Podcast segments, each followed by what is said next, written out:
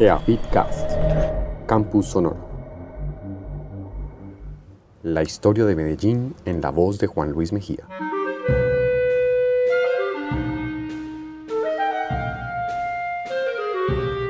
Cómo esa pequeña población que nació a la orilla de la quebrada de Aná en el siglo XVII se convirtió en la ciudad que es hoy. Esta serie es un extracto de la charla sobre la historia de Medellín que el rector de AFID ofreció a los beneficiarios del programa Jóvenes 2020, pues está convencido de que todo líder que pretenda beneficiar a la sociedad debe conocer a la población y el territorio al que se quiere dirigir. ¿Saben qué es la coreografía? Es la descripción de un país y en este episodio se habla de cómo los pintores de la Comisión Coreográfica de mediados del siglo XIX trataron de registrar en sus láminas la mayor información posible sobre la población que habitaba la región. El inglés Henry Price fue el pintor que llegó a Medellín en el año 1852 como parte de esa comisión y dejó imágenes que no solo tienen información sobre los habitantes, también sobre los servicios públicos, el desarrollo de la infraestructura y la vocación económica. ¿Cuáles son las dos escuelas que se convirtieron en hitos de desarrollo en Antioquia? ¿Qué tienen que ver un zancudo en esta historia? ¿Quién es el inglés protagonista de bautizar las calles medellinenses? Bienvenidos. Eran cuatro poblaciones importantes en la independencia, que eran Santa Fe de Antioquia, que era ciudad, Río Negro, que era ciudad porque le había robado el título a una población hacia el Cauca que se llama Arma, por eso se llama Santiago de Arma de Río Negro, porque le llevaron los títulos y las imágenes, se las llevaron para Río Negro. Pero Marinilla y Medellín no eran ciudades sino villas. Entonces Juan del Corral, para tratar de que tuviera un equilibrio, le da el título de ciudad a Medellín y a Marinilla. Y por eso son las cuatro ciudades, dijéramos, que hacen la independencia. La comisión coreográfica fue muy interesante. Coreografía quiere decir descripción de un país. Entonces lo que trataban de hacer estos pintores era que en una sola imagen tú pudieras tener la mayor información posible. Por eso en esta imagen vos ves todos los tipos de población que había en la ciudad. Entonces estaban los blancos. Miren que lleva el carriel todavía es de tela. Todavía el carriel no era, no era de cuero. Había la población negra, habían los estaban los campesinos, etcétera y este es en el marco de la plaza, eh, el tipo de habitación que había. Entonces, las láminas de la comisión coreográfica trataban era eso, en una sola lámina el, el, que la viera pudiera tener la mayor información posible sobre el tipo de la población que habitaba esa región. Entonces esta es una imagen de un, del pintor inglés Enrique Price, que es el, el que visita Medellín en 1852. Y luego lo que se llama el costumbrismo, ya los pintores que eh, eh, lo que hacen en, sus imágenes es mostrar lo que se llama cuadros de costumbre. Entonces estas son las aguateras, que esto nos revela muchas cosas. Primero que no había acueducto, que el agua había que llevarla en la cabeza de estas señoras que se ponían un rollo en la cabeza y iban llevando el agua, el agua había que ir a buscar a la plaza o a distintas fuentes. Mire, es muy importante, muchachos y muchachas, los servicios públicos son determinantes en el desarrollo de la ciudad. Síganle la pista a los servicios públicos y si uno le sigue la pista a la evolución de las ciudades. Entonces, estas aguateras pues nos están diciendo eso. Ay, ¿para qué llevaban agua? Pues no abrían la canilla, no había canillas había que llevar el agua desde distintas partes de la población. Casi todo el mundo de Ruana, uno, uno ahí puede ver el cambio climático, uno hasta fines de, o principios del siglo XX casi todo el mundo anda de Ruana, etc. El clima era mucho más frío en la ciudad. Y algo muy importante, la fuente de agua. Entonces, el agua que se consumía había que traerla desde la fuente. Entonces, fíjense en que es una, la plaza y la Plaza Española era un lugar sin nada, era un lugar empedrado. Tal vez lo que queda más fidedigno de esto es eh, Villa de Leiva.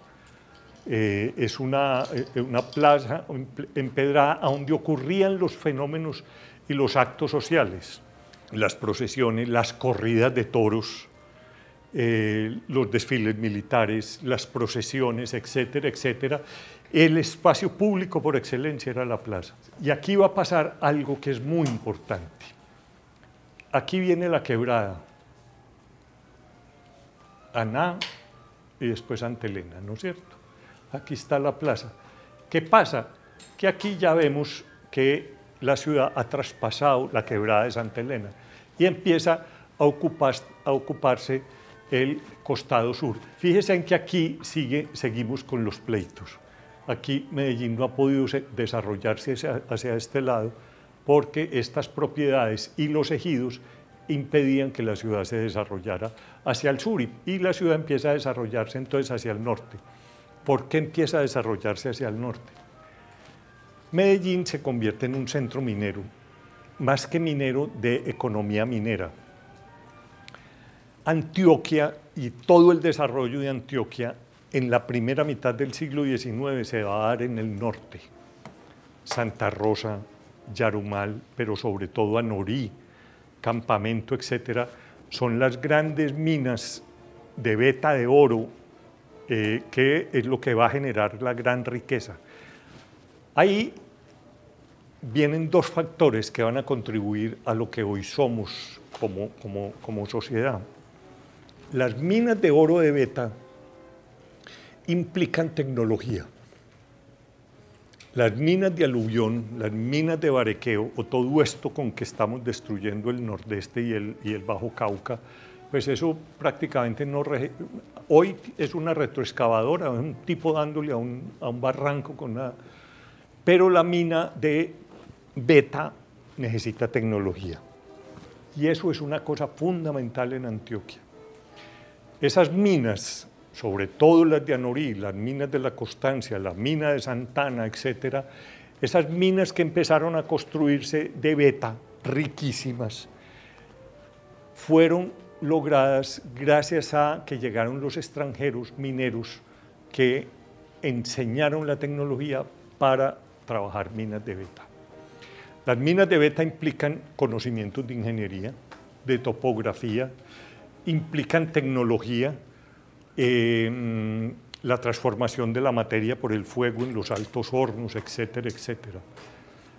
Ese es el otro hito importante de Antioquia.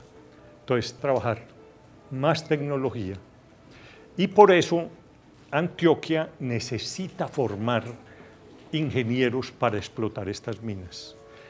Y hay dos hitos importantísimos en el desarrollo de esta ciudad, que es la Escuela de Minas, la mítica escuela de minas, por eso no se llama la Escuela de Ingenieros Civiles, es la Escuela de Minas, que se funda para formar ingenieros que puedan explotar esas minas de oro, y la Escuela de Artes y Oficios, que era como el SENA entonces. Esa Escuela de Artes y Oficios permite formar una mano de obra cualificada que permita desarrollar la minería. Pero esas, minas de beta del norte empiezan a agotarse hacia 1850. Y estos mineros descubren que las minas ricas ya no están allá, sino que están allí en el suroeste, en Titiribí, sobre todo la mina del Zancudo. La mina del Zancudo va a ser la empresa económica más importante de Colombia en el siglo XIX. Y entonces estos mineros se desplazan hacia Titiribí a explotar sobre todo Mina Vieja y el Zancudo. Pero ¿qué pasa? Pues encuentran que Medellín es un lugar muy agradable por su clima, hay abundante eh, eh, comida, etcétera, es un clima favorable, eso tan bonito que se decía antes, para levantar familia. Y están muy cerca del centro minero de, Titiribí. Y por eso se asientan en Medellín. Realmente el gran desarrollo de Medellín se lo va a dar la mina El Primero porque se, se convierte en el centro de abastecimiento y segundo porque esos mineros se quieren asentar aquí. Y hay un minero de esos muy importante, de esos mineros ingleses, franceses, alemanes, suecos. Por eso hay tanto apellido de esos en, Paisalandia, eh, de Grave, eh, Gravestein, White, Koch, Wolf, eh, y había uno muy importante que era Moore, Tyrell Moore. Solo queda la calle Moore. ¿Se acuerdan a dónde queda la calle Moore o no? Era en homenaje a Tyrell Moore. Tyrell Moore viene de Santa Rosa, ya muy rico, y quiere vivir en la, en, la plaza. Pero dicen, este inglés, este debe ser protestante. Y no le venden, no le venden en la plaza. Y entonces él se compra estas mangas y construye su gran mansión en más o menos en donde hoy es Junín con Caracas, la gran mansión de... y le dona al municipio un gran terreno frente de su casa, ya no para que haga una plaza, sino un parque. Hay una gran diferencia entre plaza y parque. Y a los curas les dice, oiga, hagan una catedral de verdad, pues esa pinche que tienen ahí la Candelaria, hagan una cosa de verdad, yo les dono el terreno. Y entonces empieza a poblarse esta ciudad. Entonces, de la quebrada para acá es la ciudad colonial, de la ciudad para acá es la ciudad republicana. Es una ciudad ya no trazada por maestros de obra, sino por ingenieros de minas. Moore pone una condición para regalar ese, e, e, e, ese espacio, para, es que lleve el nombre de Bolívar y que las calles y las carreras que lleguen alrededor de la plaza del Parque de Bolívar deben llevar el nombre de país o de batalla liberado por Bolívar. Entonces, por eso, alrededor de la que es la ciudad republicana, alrededor del Parque de Bolívar, entonces están Caracas, Perú, Bolivia, eh, eh, Argentina, eh, Venezuela, Ecuador, etc. Esa es, dijéramos, la ciudad republicana. Entonces Medellín empieza a desplazarse hacia acá. Algo muy importante, muy importante. Esta parte de la ciudad se nutría de agua de esta quebradita que viene de aquí, que es la Palencia. Recuerden que ahora con el descubrimiento del tranvía, los trabajos del tranvía, apareció aquí el desarenadero que está todavía ahí. Eso es una cosa que debemos recuperar urgentemente porque ya había acueducto. Ya no había que llevar el agua en cántaros, sino que con parte de la quebrada Santa Elena que se trajo desde aquí y con parte de la Palencia se desarrolló toda esta parte de Medellín. Pero esta parte de Medellín había que traer una, esta quebrada que pasa por debajo de la catedral que se llama La Loca, que cada rato se sale, entonces por eso es que es La Loca. Y la quebrada La Ladera, y que permitió el desarrollo de la ciudad hacia esta parte. Entonces siempre el agua. Más tarde, cuando ya empieza la energía, la Santa Elena sirve para los primeros generadores y entonces hay una toma de agua, por eso se llama el barrio La Toma, porque es la toma de agua para poder mover la, eh, la máquina Pelton que dio la primera energía a la ciudad. Entonces esta ya es una ciudad, eh, eh, ya es una población que empieza a expandirse y entonces ya, ya vemos hacia allá, ya empieza a construirse el, el, parque. E, esta parte sigue sin poder resolverse, pero ya lo que, eh, eh, lo que llamamos el camellón de guanteros, que era por aquí más o menos por donde San Antonio, pero fíjense en que esta parte sigue despoblada, esta parte se inundaba. Esa es una de las teorías por qué se llama esta parte así Guayaquil. Unos decían que porque aquí hacía tanto calor, recuerden que esto es un barranco. Cuando uno va, todavía se ve, y uno sube, por ejemplo, eh, por San Juan y coge Junín, uno ve que hay, un, hay una lomita, ya no se nota tanto, pero antes era, era un barranco. Es como esta parte de aquí, esta parte era despoblado porque esto se inundaba y realmente la ciudad empezaba allí detrás de Las Vegas, donde hay ese esa meseta aluvial aquí al frente. Y lo mismo ocurría aquí. Entonces, para bajar aquí, esto era muy caliente, como Guayaquil queda cerca al Ecuador, decía que hace más calor que en Guayaquil. Eh, otros dicen que las primeras eh, construcciones aquí, como el nivel freático es tan alto, las construcciones temblaban, hubo una epidemia de beriberi en Guayaquil y decía tiembla más que en Guayaquil. Entonces, por eso fue luego que se va a poblar esto. Pero la ciudad empieza a desarrollarse, es, dijéramos, hacia el norte.